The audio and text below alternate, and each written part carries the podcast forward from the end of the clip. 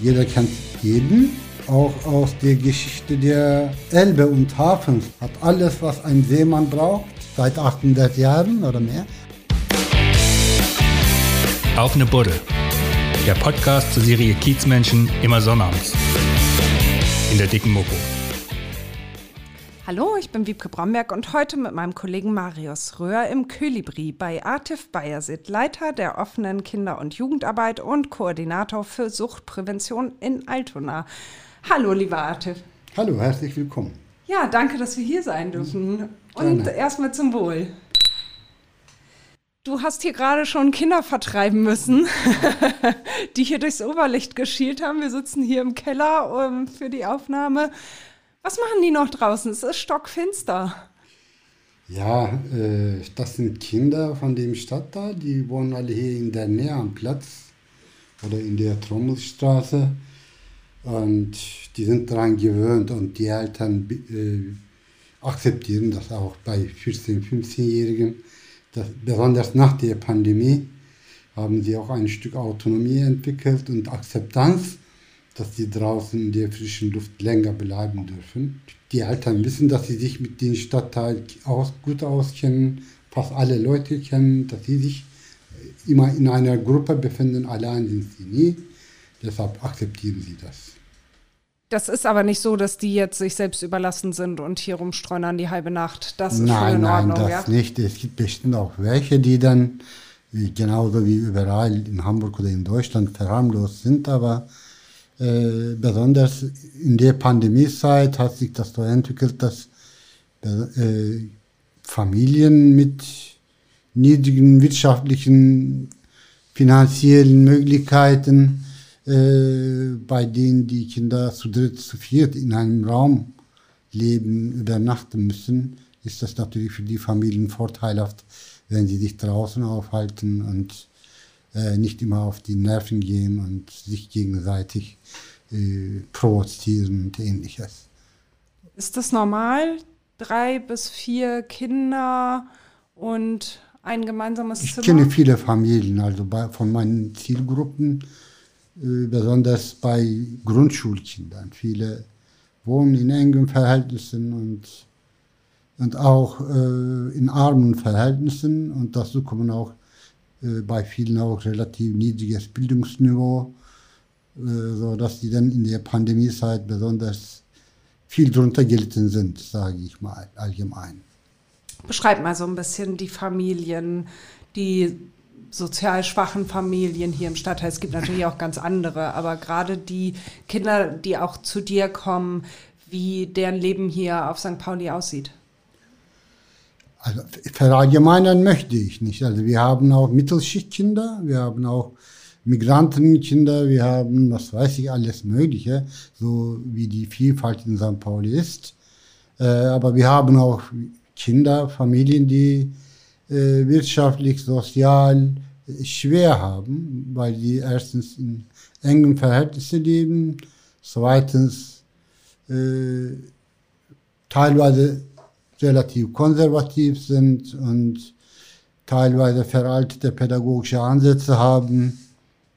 Und Wie meinst du das? Ja, traditionellen äh, pädagogischen Ansätze der El eigenen Eltern, von Omas, Opas, aus den Herkunftsländern bei vielen Migrantinnen. Meinst du, dass dann die Hand vielleicht schneller ist als das Wort oder wie? Äh, ich denke nicht, dass es mehr als äh, bei den Mehrheitsgesellschaft ist, aber äh, wenn die Verhältnisse relativ eng sind, dürfen sie sich keinen Fehler erlauben. Also der Umgang mit Fehlern voneinander ist anders. Äh, die Grenzen zum Überschreiten sind sehr, sehr eng. Es gibt wenig Spielräume. Viele Elternteile machen drei, vier Jobs, damit sie ihre Kinder ihr Haushalt finanzieren können, so dass sie dann zeitlich auch wenig Zeitressourcen haben, sich um die Kinder zu kümmern, wenn sie es könnten. Einige können es auch nicht, wenn sie Zeit hätten, weil sie äh, wenig Deutsch sprechen oder niedriges äh, Bildungsniveau haben. Mhm. Tja, und auf beengtem Raum dann ganz wenig Zeit auch, um selber diese stressigen Phasen ein bisschen Ruhe zu haben, ne? Genau, und äh, das sind meistens die Menschen gewesen, die durch die Pandemie auch in Kursarbeit gegangen sind oder arbeitslos geworden sind, weil die Jobs, äh, bei denen sie gejobbt haben, wie Kiesgeschäfte, Musikgeschäfte, Gastronomie, die sind durch die Pandemie alles im Stocken gekommen und die sind dann direkt oder indirekt arbeitslos geworden. Und nebenan als Belastungsfaktoren kommen natürlich auch die Rahmenbedingungen in St. Pauli. Äh, für die Touristen ist das, sind sie anonym, wenn sie ein paar Mal in St. Pauli sind in der Nacht. Äh, die kommen und gehen, bleiben anonym. Und für die Kinder und Familien, die sind jeden Tag hier. In St. Pauli gibt es durchschnittlich 25 Millionen Touristen jährlich. St. Pauli ist am engsten bebauter Stadtteil. In St. Pauli gibt es am wenigsten Grünfläche. In St. Pauli gibt es am wenigsten Parkplätze Parks, Spielplätze und massenhaft Autos sind ständig in der Nacht auf der Suche nach Parkplätzen. Es gibt viele, viele Belastungsfaktoren, wie die Vorbilder sind ganz anders. Die, wie gesagt, die Touristen sind hier alle anonym. Sie pinkeln an jeder Ecke, sie spucken, sie kotzen, sie trinken und gehen wieder weg. Aber für die Kinder wiederholt sich das jeden Tag, wenn auch die Touristen sich wechseln, aber die Lebensstandards und die Vorbilder äh, bleiben irgendwie ähnlich. Abgesehen davon, dass es hier für sie auch Typen gibt, die dicke Autos fahren und was weiß ich, ohne Bildungsniveau, ohne äh, Studium dies und jenes, weil sie im Kies arbeiten oder irgendwelche andere Geschäfte machen.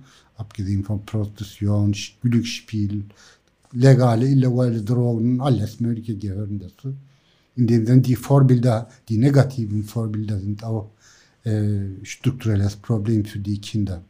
Ist das so, dass Sie schon, wenn dann jemand mit einem dicken Auto kommt, von dem Sie vielleicht auch einfach ein bisschen was wissen und wissen, ja, der hat doch auch keinen Schulabschluss gemacht und so, dass das tatsächlich für die dann ein Vorbild ist, boah, so wie der so, ist, will ich auch sein später? Das spielt eine Rolle. So, ja, also äh, das dominiert natürlich nicht aber im Vergleich zu Ottmarschen, Blankenese, Almsbüttel ist das ein höherer Belastungsfaktor für die Kinder im Alltag, weil die meisten kommen ja auch aus St. Pauli nicht raus.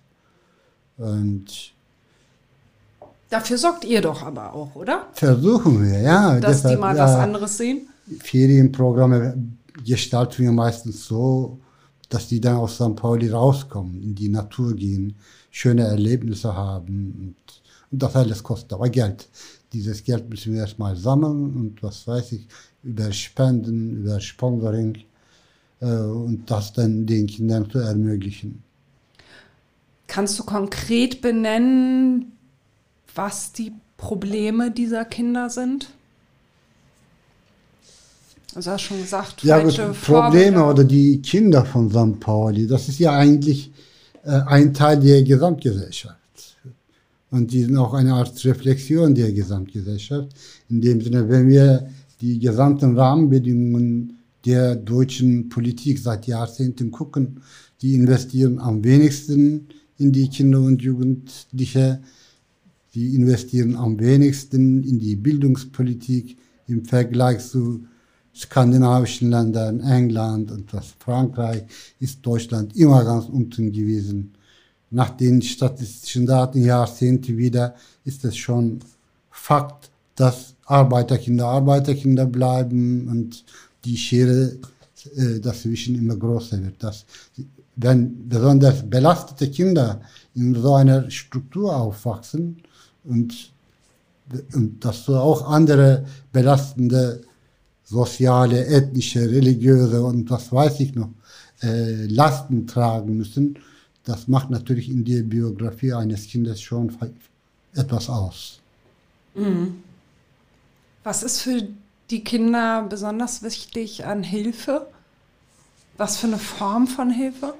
Auch ich möchte ihnen, wenn auch einzeln schöne Erlebnisse ermöglichen und vielleicht ein Ort sein, wo sie möglichst selber gestalten können, freiwillig kommen und gehen können, mit wenig äh, äh, Schwellen, Voraussetzungen und auch mit wenig pädagogischen Regeln auch, weil wir erleben ja seit einigen Jahren eine Ganztagsschulstruktur hamburgweit. In Hamburg herrschen ja die Ganztagsstrukturen, so dass die Kinder von 8 bis 18 Uhr in einer pädagogisch dominierten, benoteten und bewerteten System aufwachsen, leben, wo sie auch nicht besonders gut sind, das heißt, wo sie ungern sind. Und dann gehen in diese armen, engen Wohnverhältnisse der Familien. Wir wollen dazwischen irgendeine eine Insel für sie äh, entstehen lassen, wo sie selber hin, freiwillig hingehen, irgendwie Mitbestimmungsmöglichkeiten haben, äh, Auswahlmöglichkeiten haben und äh, wo sie dann auch äh, Vertrauen zu den Menschen haben, zu den Mitarbeiterinnen und Mitarbeitern. Wie kommst du an die Kinder und Jugendlichen ran? Wie schaffst du das, dass sie dir vertrauen? Das ist ja wahrscheinlich nicht immer ganz einfach und die haben vielleicht auch schon Erfahrungen gemacht, die nicht so positiv hm. waren. Es gibt unterschiedliche, gut, je nach äh, Mitarbeiter, Mitarbeiterinnen oder je nach Einrichtung äh, gibt es unterschiedliche Möglichkeiten natürlich. Aber wir sind hier ein Kulturzentrum, Stadtteil Kulturzentrum, äh, als eine Einrichtung, die nicht defizitorientiert arbeitet und offen ist. Das heißt, die Eltern und Kinder äh, fühlen sich nicht stigmatisiert, wenn sie erstmal hier reinkommen. Das ist ein Vorteil. Äh, ein zweiter Aspekt ist, dass wir mit den Eltern auch vieles machen. Die, wir haben hier kulturelle Programme, Küchenkonzerte, wir kochen gemeinsam, wir feiern gemeinsam, wir machen gemeinsam äh, mit ihnen Flohmärkte, Konzerte und ähnliches, auch Sozialberatung, Hausaufgabenhilfe, indem sie, sie haben die Eltern einen selbstverständlichen Zugang zu uns. Und dadurch natürlich kennen die Kinder uns auch. Die Schule ist nebenan, also hinter diesem Platz, hinter der Apotheke ist die Schule. Und ich habe natürlich auch mit meiner äh, ethnischen, türkischstämmigen, sprachigen äh, Möglichkeiten auch äh, einen guten Zugang zu den Eltern und Kindern, weil über die Hälfte der Kinder sind hier äh, deren Eltern oder Großeltern aus der Türkei stammen.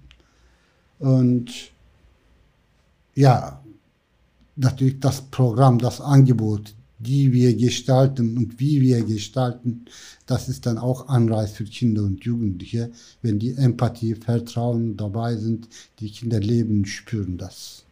So erreichen wir die Kinder. Wir sitzen ja hier im Kellerbereich. Mhm. Oder ja, Souterrain, so ja. Souterrain. Ja, aber ich wollte gerade sagen, also nee, Kellerbereich ist jetzt, hört sich jetzt auch blöd an. Im Souterrain sitzen wir. Nein, es ist sehr schön mhm. hier. Es ist alles sehr bunt. Also hier sind unterschiedlichste Räume mit. Ja, ich habe gerade nur kurz gesehen, Werkbank und oben, mhm. oben ist ein großer Tanztheaterraum, ein Lehrer. Ihr ja. bietet, also eigentlich könnte man hier seine komplette Freizeit verbringen, oder als Kind und Jugendlicher. Theoretisch ja, das tun auch viele Jugendliche. Wir nutzen auch die Räume oben, wo sie Breakdance, Tanzen, Theater und ähnliches, Musik, äh, Projekte machen, Zirkus und ähnliches. Und wir haben auch andere Projekte draußen, auch Angebote wie in Turnhallen haben wir Mitternachtssport jeden Freitag. Mitternachtssport? Ja, das ist äh, ein Projekt von mir für Jugendliche und junge Erwachsene ab 16 Jahren. Jeden Freitag zwischen 21.30 Uhr bis 0.30 Uhr. Ich habe da drei Trainer, ich bin als pädagogischer Leiter dabei und durchschnittlich 30, 40 Jugendliche, junge Erwachsene spielen dort Fußball, Tischtennis, Basketball, hören Musik dabei. Ja. Da hast du ja sehr unregelmäßige Arbeitszeiten. Ja, das, das war ja selber schuld. Ja, hast du selbst gewählt, also ja, bitte. Und ein ähnliches Projekt haben wir hier auch unter Park Fiction Park. Da ist auch eine kleine Turnhalle und mit den Kindern und Jugendlichen aus dem nahen Bereich machen wir da mittwochs auch so ein ähnliches Sportprojekt, weil wir ja immer äh, versuchen, die Defizite auszugleichen, zu kompensieren. Äh, da wir hier wenig Bewegungsräume, Freiräume haben, keine Sportmöglichkeiten haben, versuchen wir das dann mit Sportangeboten oder Bewegungsangeboten oder auch mit Ferienprogramm raus aus St. Pauli in die Natur auszugleichen. Ja, seit wann bist du jetzt dabei hier? Äh, oh, seit über jetzt 16, kommst du schockiert. seit über 26 Jahren, ja. Seit über 26 Jahren? Ja. Bist du hier der Dienstälteste? Ja. Oh, wow. Ja. Das ist echt lang. Da kriegt man ja seit über 26 Jahren, da kriegt man ja wirklich einen Einblick und hat auch schon viel erlebt, wahrscheinlich. Ja, das ist vielleicht auch eine Antwort auf deine vorherige Frage. Wie komme ich zu den äh, Kindern und Jugendlichen. Viele Kinder und Jugendliche haben Eltern, die schon als Kind bei mir gewesen sind.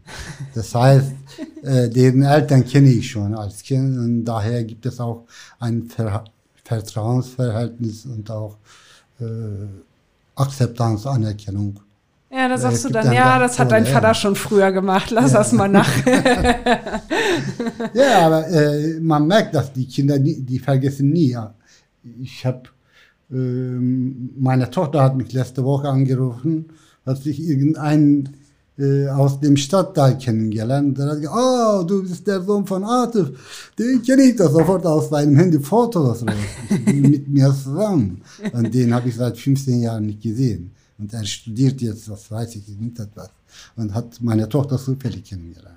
Ja, du, du ja. hinterlässt bleibenden ja. Eindruck. Ja, das ist, äh, ja, die die Produkte der eigenen Arbeit zu erleben, zu sehen, ist eigentlich äh, ein Nachteil bei der Kinder- und Jugendarbeit oder pädagogischer Arbeit, weil die, die Errungenschaften, Produkte, Ergebnisse kommen sehr, sehr spät. Es dauert eben bei der Pädagogik. Sofort hat man äh, keine Resonanz, keine Produkte. Und häufig äh, weißt du dann auch gar nicht, oder? Ja. Und langfristig kriegst du das dann auch mit? Ja, wenn ich Menschen treffe nach 20 Jahren, die haben so eine Achtung, so eine Dankbarkeit auch, aber auch Freundschaft und Liebe. Sie haben die Zeit mit uns nie vergessen. Oder ich habe letztes Jahr einen Anruf gekriegt, ich kannte den Namen nicht mehr. Oh, wir haben ein Büro mit 30 Leuten, wir lösen das Büro auf. Äh, kannst du dann alles, was du möchtest, Computer, Drucker, Tische, alles mögliche, alles, was du willst, kannst du haben. Und er hat lange erzählt, damit ich mich daran erinnern kann, wer er ist. Es hat geklappt, aber es hat mich auch gefreut, weil er in dem Moment nach 50, 20 Jahren an mich gedacht hat. Ja, das ist ja auch toll. Das sind die Errungenschaften sozusagen. Ist es das, was dich auch trägt durch den Job, weil ich kann mir vorstellen, ja. dass du auch vieles erlebst, was nicht schön ist und vieles ja. siehst, was nicht schön ist. Und ich frage mich schon ein bisschen, wie man das verkraften kann über so einen langen Zeitraum, wie man das schafft. Ja, das ist, äh, irgendwann entwickelt man auch äh, Widerstandsmethoden, äh, damit man nicht runtergeht. Nicht nur, weil es anstrengend ist, sondern auch, weil es sich im Laufe der Zeit immer nach jeder neuen Generation wiederholt. Ne? Man kämpft mit einer Generation, denkt, wir haben es geschafft, dann gibt es im nächsten Jahr einen Generationswechsel und dann mit der neuen Generation fangen wir wieder vom Neuen an.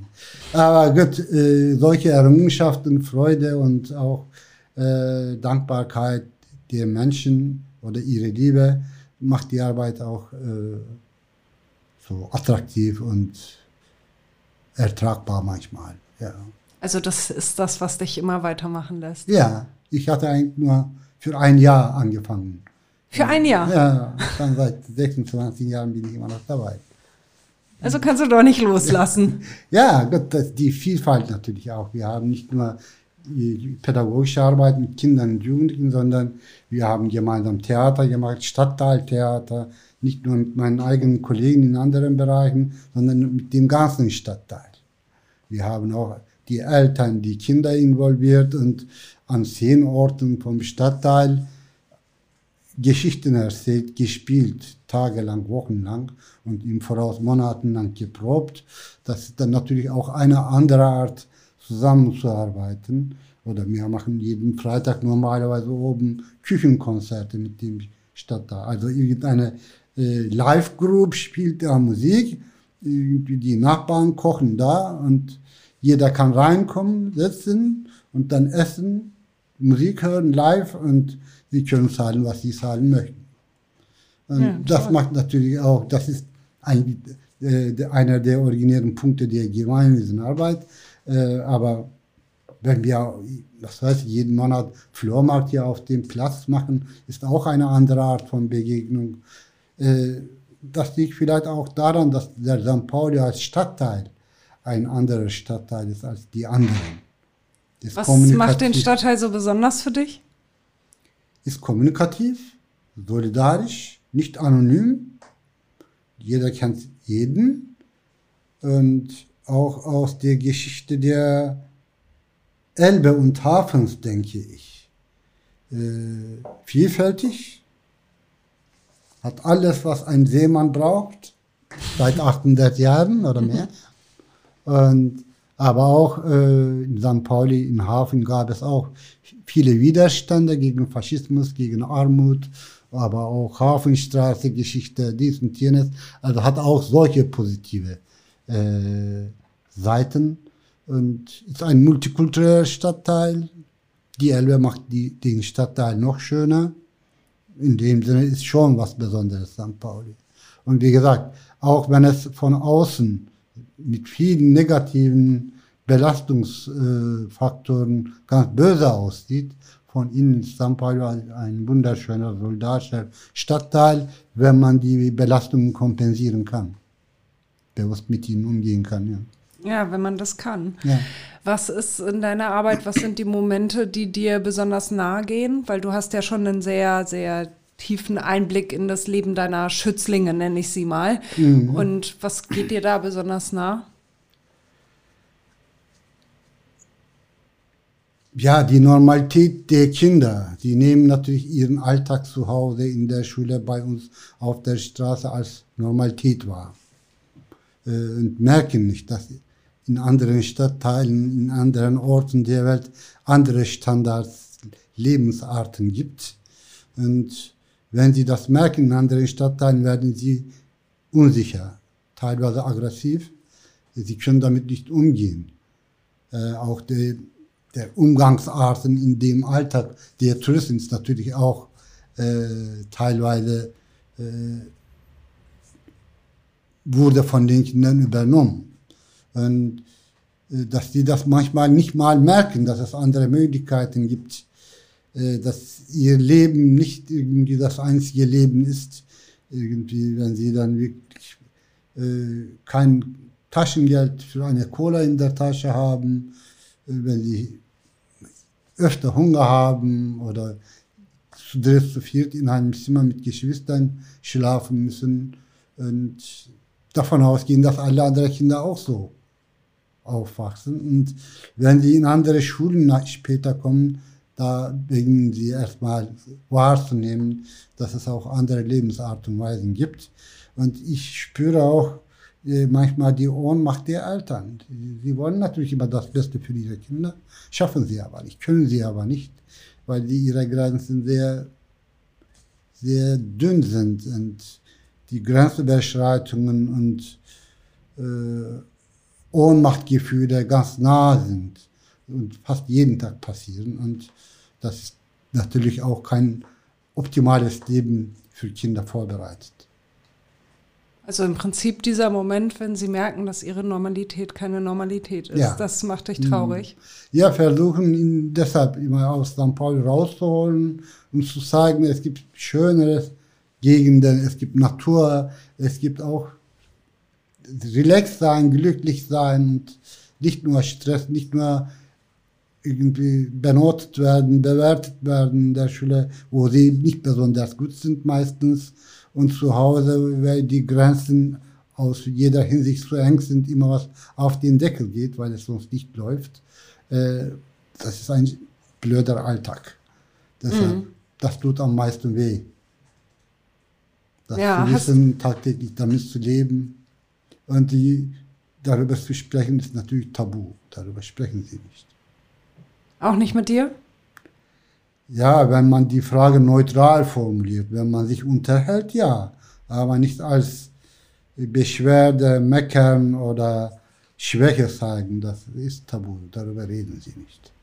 Aber gut, über die Frage, oh, mit wem schläfst du denn zusammen? Ah, mit dem, dem, mit dem Bruder und Schwester, zu viel. Ah ja, okay, okay. Wenn man ohne Bewertung und äh, Mitleid oder sowas zuhört und kommuniziert, ist okay.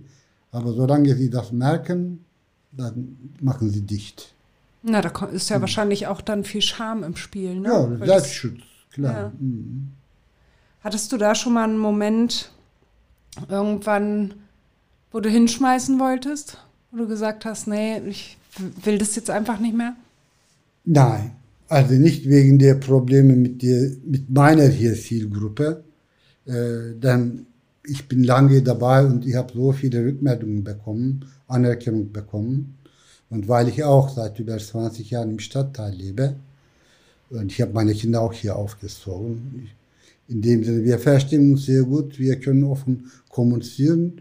Wenn ich mit irgendetwas nicht einverstanden bin, wenn ich äh, geärgert bin, ich kann mich äußern, wie ich will, sie verstehen das und ich versuche auch authentisch zu bleiben. Äh, in dem Sinne, äh, nur wegen der Schwierigkeit mit der Arbeit mit Kindern und Jugendlichen habe ich das Problem nicht gehabt. Viele andere Kollegen in vielen besseren, reicheren Gegenden haben das Problem gehabt, weil die Identifizierung der Kinder und Jugendlichen mit den Einrichtungen nicht vorhanden war. Bei uns identifizieren sie sich mit der Einrichtung, das ist ihr Haus und äh, sie akzeptieren uns auch, wir reden viel miteinander. Äh, wenn das nicht gewährleistet ist, wird es schwierig, der Alltag.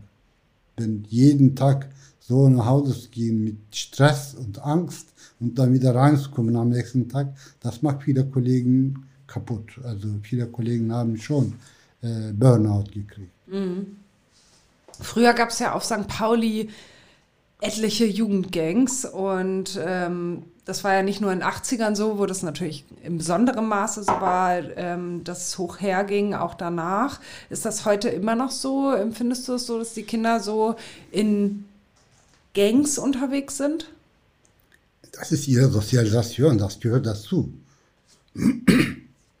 Früher war die Qualität etwas anders, weil die ethnischen Konflikte oder auch die in den 80er Jahren die Konflikte mit den Neonazis, daraus sind ja viele äh, Clique und äh, Gruppen entstanden.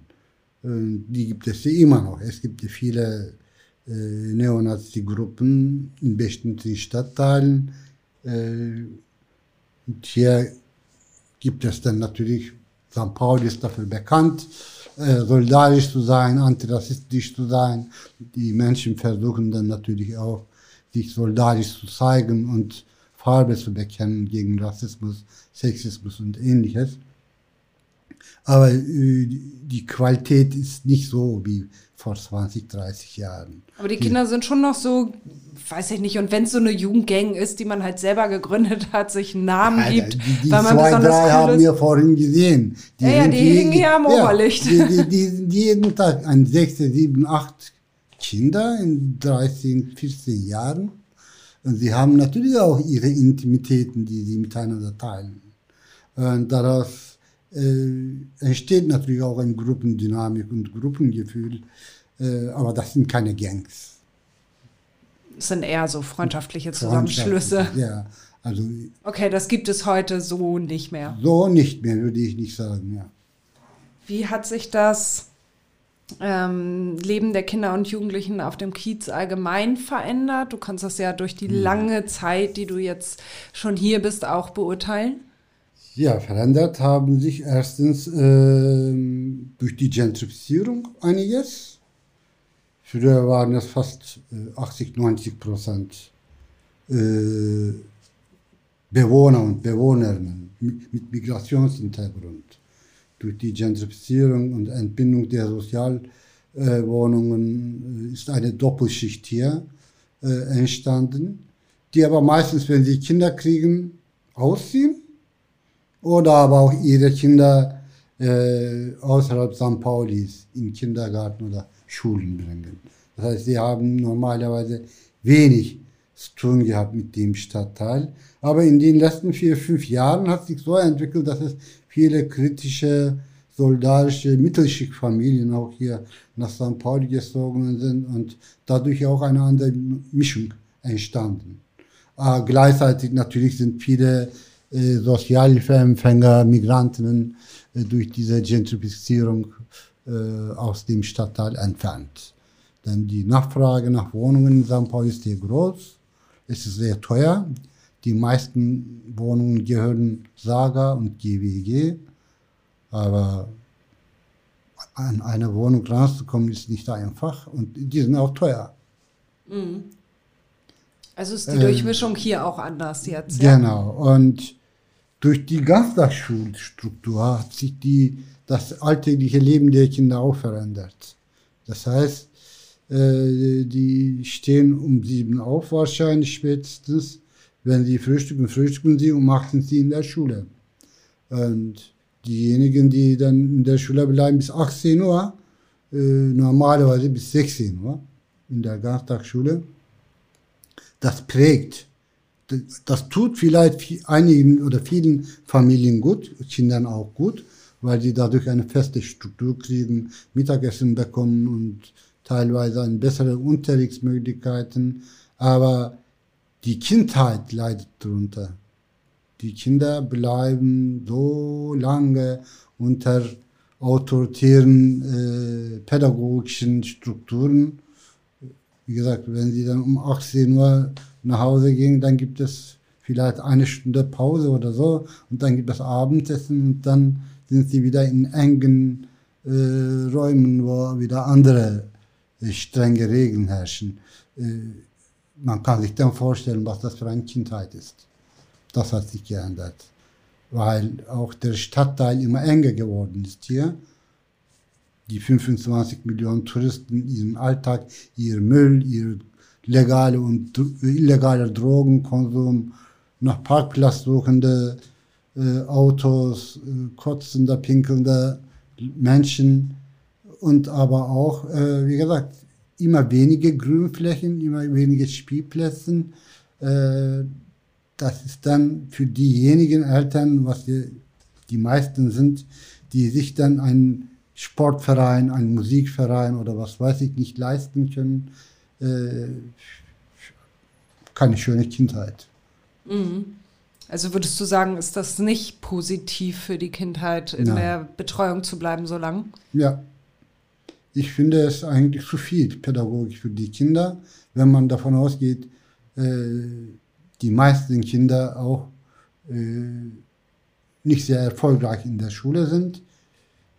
Und das heißt, trotzdem heißt das immer schlecht benotet werden, immer von den Lehr mit den Lehrern Ärger kriegen und dann natürlich zu Hause auch Ärger kriegen, äh, nicht das machen können, was sie wollen, was sie können, äh, das ist keine schöne Kindheit. Denn die Kinder, Kindheit brauchen, braucht eigentlich Freiräume, Selbstbestimmung, Momente, schöne Momente. Muss, die Kinder müssen auch schönere Momente in ihrem Alltag haben.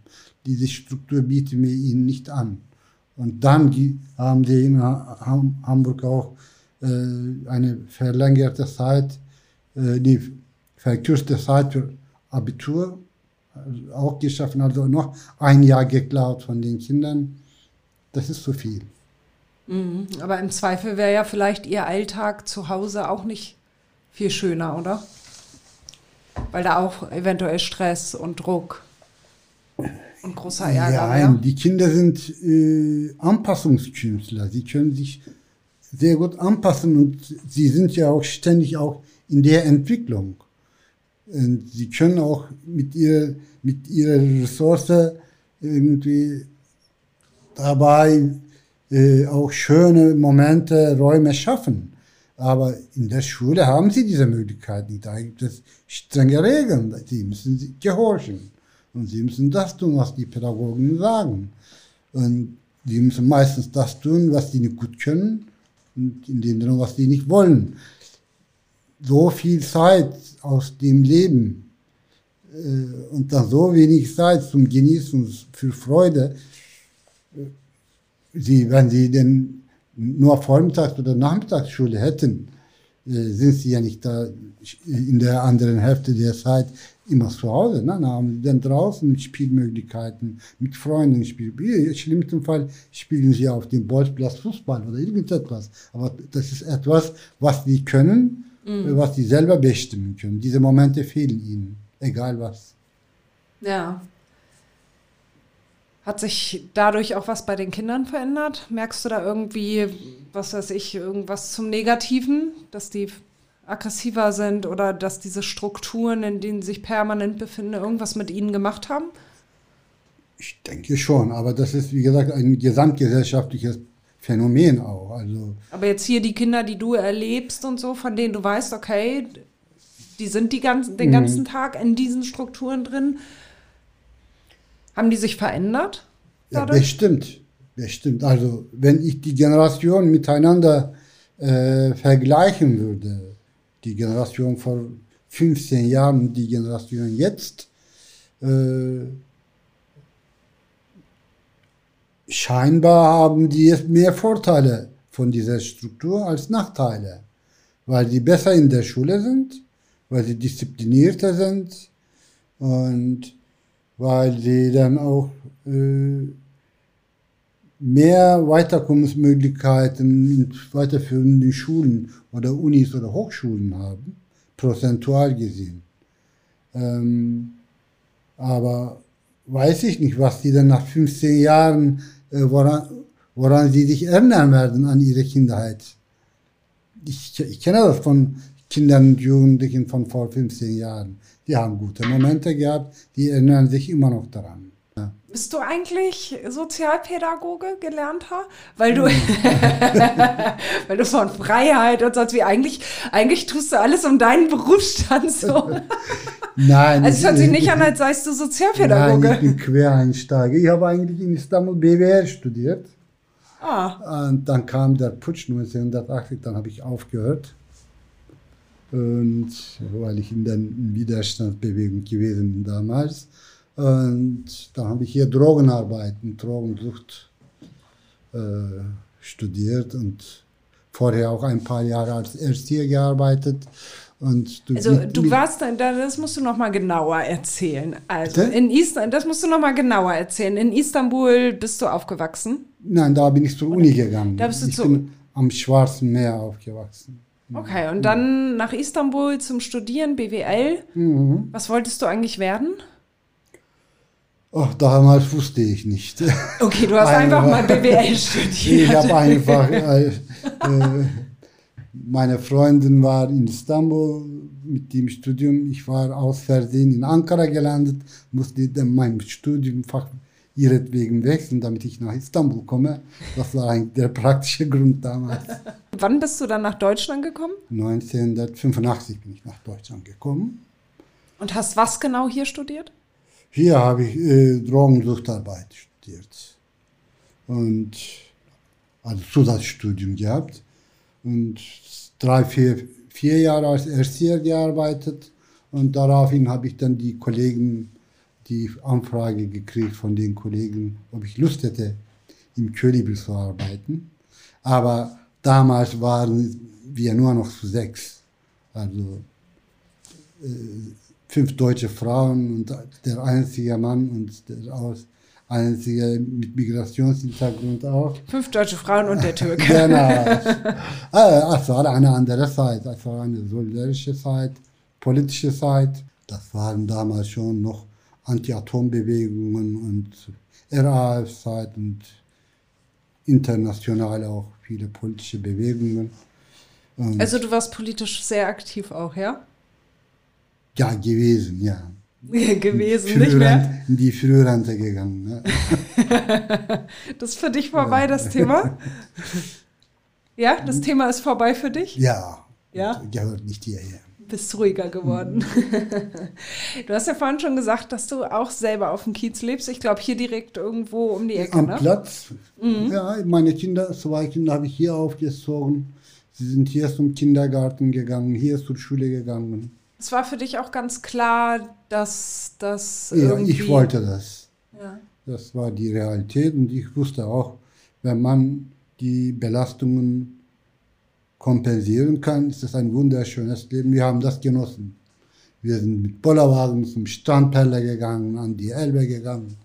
Jenischpark, Planten, Blumen, Hafen. Das ist eine wunderschöne, attraktive Ecke, wenn man die nur nutzt und auch die Möglichkeit hat zu nutzen. Wir haben das genossen mit den Kindern und äh, die sind auch froh, hier aufgewachsen zu sein. Aber wenn du dann so auf der Straße unterwegs bist oder warst auch, dann wirst du ja wahrscheinlich überall immer abgefangen, oder? Ja, also ich kenne viele natürlich, weil ich ja auch selber seit 30 Jahren in St. Paul lebe. Äh, so penetrant die Leute nicht. Für bestimmte Leute, gut, ich muss immer vom Türkischen ins Deutsche übersetzen, Beratungsarbeit machen. Äh, aber wenn ich sage, ich kann nichts, ich habe keine Zeit, dann verstehen sie das auch. Und inzwischen hat sich das irgendwie, früher war das mehr, weil die Eltern früher, viele Eltern wenig Deutsch konnten und von der bürokratischen Sprache wenig verstanden haben. Aber zurzeit haben wir für sowas auch Angebote entwickelt wie Sozialberatung und Haushaltshilfe, Lohnsteuerjahresausgleich, dies und jenes, so dass sie dann auch so selbstverständlich diese Angebote wahrnehmen können. Also du kannst hier ganz in Ruhe leben. Ja, gut, es gab natürlich Klingelstreiche der Kinder oder manchmal habe ich auch von Eltern Besuch gekriegt, dass sie, weil die ständig was dringend was brauchten und bei Streitereien musste ich eingreifen und das gab es, aber. Dann, dann, sind die zu dir nach Hause gekommen, ja? Ja. Oh. Ja, gut, so viel Mal war es nicht, aber es gab auch solche Fälle, dass ich Familien auseinander äh, halten musste und was weiß ich. Echt? Dass die gerade ja. am Kloppen waren oder wie? Und du ja, musstest dazwischen? Ja. Eieiei. Oder Kinder von zu Hause weggelaufen sind und musste ich dann zwischen Jugendlichen und Eltern äh, schlichten.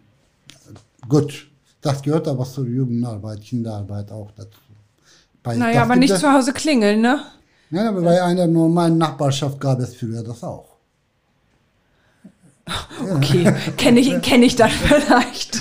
Nein, es gibt natürlich äh, Nachteile dadurch, aber gut, diese Professionalität gehört auch dazu, dass man das unterscheiden kann, sonst kriegt man schnell Burnout. Ja, kannst du denn das komplett abschalten zu Hause? Also wirklich, ja, dass ja, ja. du die Probleme, die hier vielleicht sind, auch überhaupt nicht mitnimmst? Was die Arbeit mit der Zielgruppe angeht, ich, nee, ich kann schon abschalten.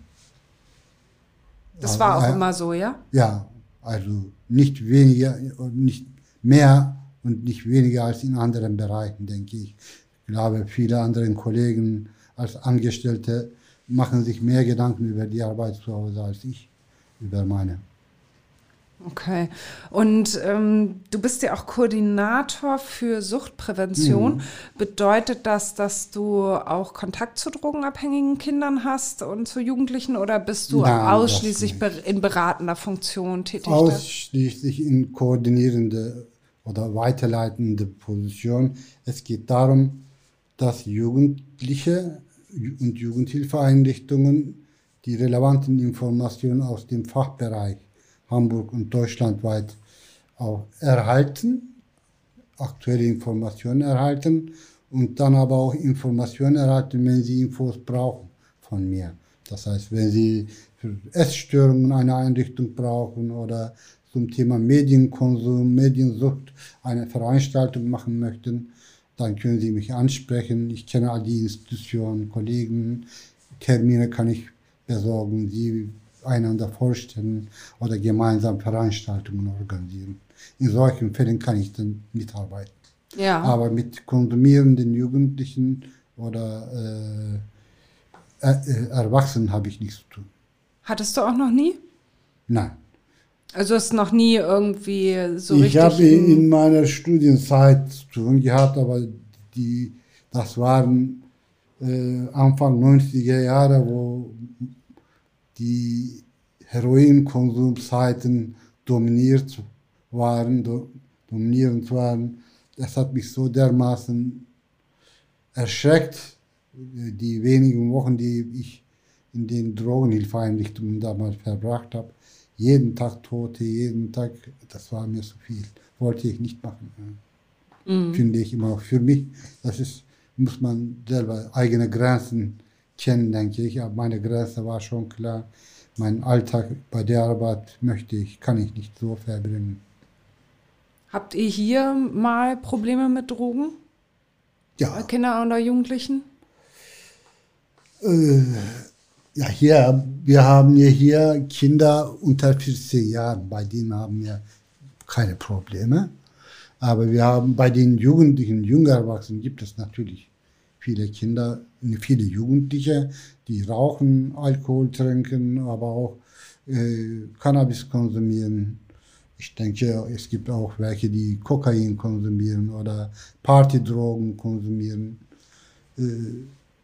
Aber die Konsumenten, Jugendlichen als Konsumenten, kommen sie mir nicht. Entweder kommen die Geschwister oder die Eltern oder manchmal kommen sie selber für sich, aber es geht immer um einen Freund. Die, sie sind selber nie davon betroffen. Mhm, klar. äh, mein Freund hat das und das Problem. Genau. Ja. Aber sonst Aber so, so- dass, dass Ja. hier irgendwie, äh, dass ihr hier Leute mit Drogen, die hier irgendwie was verticken wollen oder Nein. sowas. Wir sind hier eine Kindereinrichtung. Ja. Äh, Das Problem haben wir nicht, aber in anderen Einrichtungen, äh, Jugendeinrichtungen oder Einrichtungen mit jungen Erwachsenen gibt es das Problem. Klar, die sind dann auch ein Teil dieser Gesellschaft.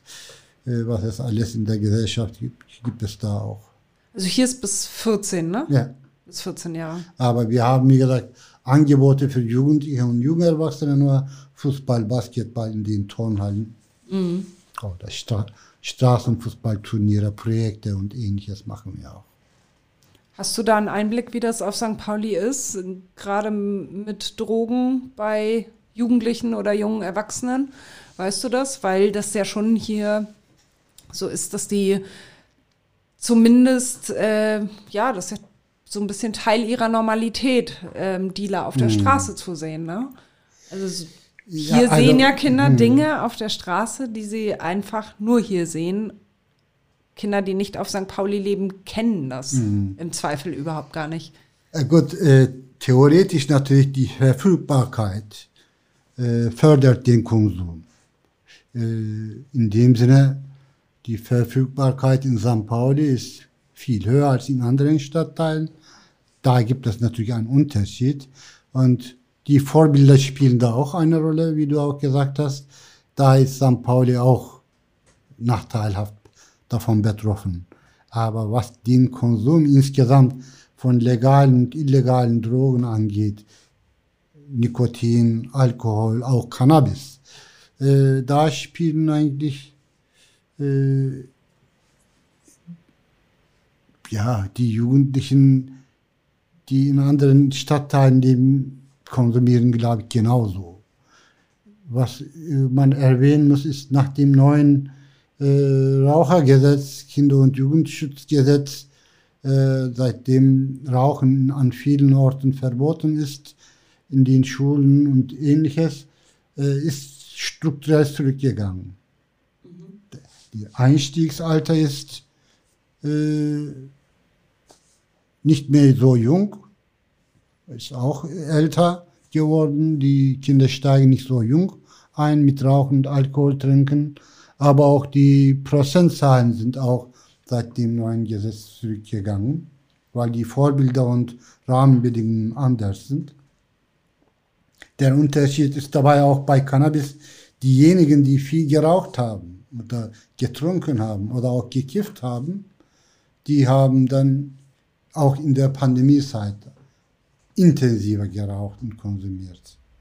Also diese äh, betroffene Gruppe, konsumierende Gruppe, denen geht es eigentlich schlimmer. Die Gesamtprozentzahl innerhalb der Gesellschaft ist nicht größer geworden, aber die Problemlagen bei den Konsumierenden ist das, glaube ich, intensiver geworden. Das ist mein Eindruck auch von der Zielgruppe hier. Hast du jetzt momentan den Eindruck, dass ähm, das, was die Pandemie mit Familien hier im Stadtteil gemacht hat und äh, die Situation, in der die leben mussten, dass das wieder besser ist, dass sich alles wieder normalisiert oder tragen das die Kinder noch ganz schön mit sich rum? Die Wahrnehmung der Kinder und der Eltern, die sind unterschiedlich. Also die Eltern haben Vergleichsmöglichkeiten. Viele Kinder haben diese Möglichkeit nicht. Sie sind auch anpassungsfähiger als die Eltern. Äh, aber sie haben dann aus unterschiedlichen Perspektiven die Belastungen miterlebt. Äh, dass die Schule, die Freundschaften, Freunde, Clique nicht da war, die Freiräume nicht da waren, war es grausam für die Kinder. Jeden Tag Eltern, jeden Tag, das macht dies nicht, macht das nicht, tu, ich beobachte und äh, das war für die Kinder grausam, aber für die Eltern auch. Jeden Tag immer wieder mahnen, warnen und dann intensiver putzen, kochen, kümmern, Regeln erstellen, Grenzen ziehen und dabei in Kursarbeit gehen oder arbeitslos werden und ständig das so auch äh, Angst angesteckt zu werden. Und nicht mal eigene Eltern, Familien, was weiß ich, bei vielen Migrantenfamilien sind Familienbezüge viel intensiver als die Mehrheitsgesellschaft in Deutschland. Darauf mussten sie verzichten. Das wird schon Spuren hinterlassen und das wird auch bleiben. Ich glaube, diese Generation wird die Pandemie nie wieder vergessen. Und es wird nie wieder so normal sein wie vor der Pandemie. Glaube ich nicht. Aber die Kinder werden einen Umgang damit finden. Äh, die Eltern wird es schwieriger haben. Also die psychischen Belastungen und Nebenwirkungen werden nicht nur bei den Kindern, sondern auch bei vielen Eltern äh, zu spüren sein.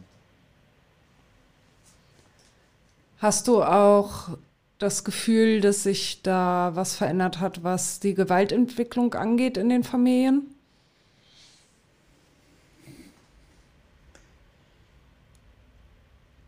Was die Pandemiezeit betrifft. Ja, schon. Hm. Ja klar, die Familien haben schon eine strukturelle Möglichkeit oder Zwang gehabt, sich mit sich zu befassen und auseinanderzusetzen, auch mit den Beziehungen. Weiß ich nicht, ob es das die Statistik gibt, aber ich kann mir vorstellen, dass äh, die Trennungsraten oder Scheidungsraten im Jahre 2018 und sagen wir mal äh, 2022 zwischen den vier Jahren wird schon ein Riesensprung geben, was, was die Trennung und Scheidungen angeht. Aber jetzt hier von deinen Kindern hier auf St. Pauli, das ist nicht so, dass du da irgendwie mitgekriegt hast oder dass du geholt wurdest oder so, weil, weil das zu Hause immer abgegangen ist bei denen oder so. Nein, dass du einfach gemerkt nein wir hast, hatten hier keine Kontaktmöglichkeiten, das war ja das Blöde. Ja. Äh, unsere Arbeit lebt eigentlich von der Beziehung zu Kindern und Familien und all die Beziehungen waren einfach... Äh, gekappt sozusagen. Wir haben versucht erstmal mit Veranstaltungen und Briefen und Anrufe die äh, Familien und Kinder zu erreichen, die zu informieren über die Regeln, Entwicklungen, Möglichkeiten. Wir haben Spiele vorbereitet an die Wände und Schaufenster, Boxen gemacht, damit sie mitnehmen konnten, um zu Hause zu spielen. Danach haben wir angefangen, äh, Fenstergespräche zu führen. Dann, mhm. Also die Angst vor der Pandemie war ja schon da. Und auch die Verbote. Dann haben wir angefangen, draußen Spaziergänge, äh, Gespräche zu führen. Also, rein in die Einrichtung durften sie ja nicht.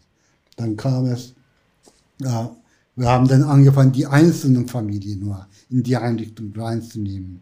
Äh, wir durften ja die Familien nicht vermischen, Haushalte nicht vermischen. Dann haben wir dann den Familien die Möglichkeit gegeben, okay, ihr könnt als einzige Familie drei Stunden hier die Einrichtung benutzen.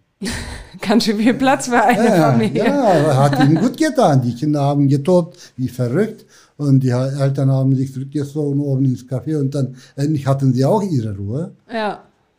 Ja, so Schritt für Schritt mit der Entwicklung der Pandemie haben wir gesagt, okay, dann machen wir täglich äh, zwei Gruppen und in jede Gruppe dürfen höchstens zehn Kinder kommen. Und dann haben wir das auch, jetzt dürfen 15 Kinder kommen. 15. Mhm.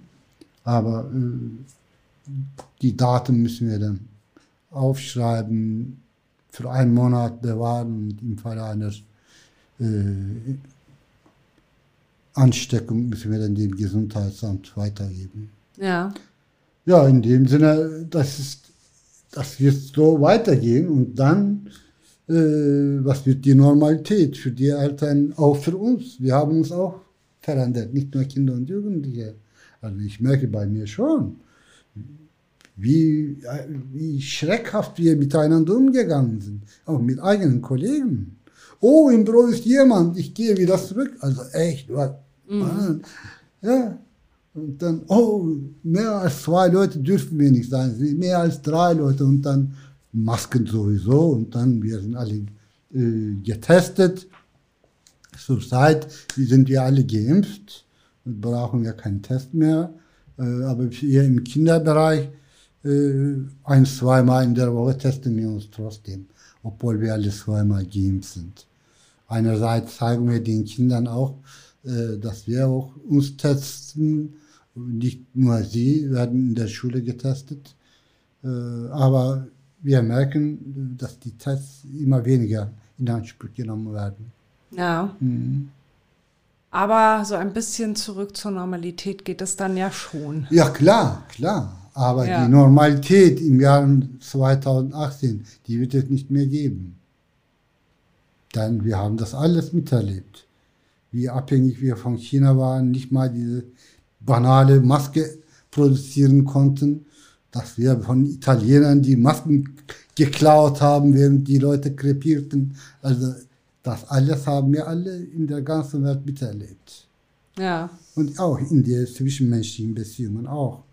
Ich habe das mit meinen Töchtern irgendetwas erlebt, mit meiner Frau, mit meinen besten Freunden vielleicht, mit meinen Kollegen.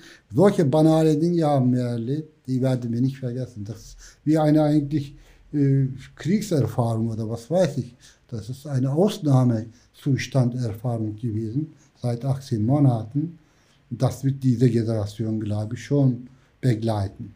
Mhm. In dem Sinne, natürlich werden, werden die äh, Pandemieregeln gelockert und ähnliches, aber diese erwünschte Normalität wird nicht kommen. Hast du denn das Gefühl, dass die Kinder hier ausgelassen sind jetzt, wenn die kommen und ähm, wirklich das vergessen können, auch für den Moment? Oder? Ja, ja, die Kinder können das. Ja. Sie haben diese Kompetenz. Also so wie du sie vorher erlebt hast im Prinzip, ja? Ja, ja. Die Kinder haben diese Kompetenzen und sie können damit umgehen. Mhm. Dann danke ich dir sehr für das Gespräch und wünsche euch alles, alles Gute und dass ihr möglichst schnell zum Alltag zurückkehren könnt. Das wünsche ich mir und für alle Menschen auch. Vielen Dank. Und auch danke, dass ihr das aushalten konntet mit den Jungs und Mädchen drauf. Leicht, leichteste Übung. okay. Alles Gute. Ja. So, nun noch einmal Werbung in eigener Sache. Hamburg Freihaus testen Sie die Mopo als digitale Zeitung. Fünf Wochen für nur fünf Euro. Jetzt bestellen unter www.mopo.de-testen.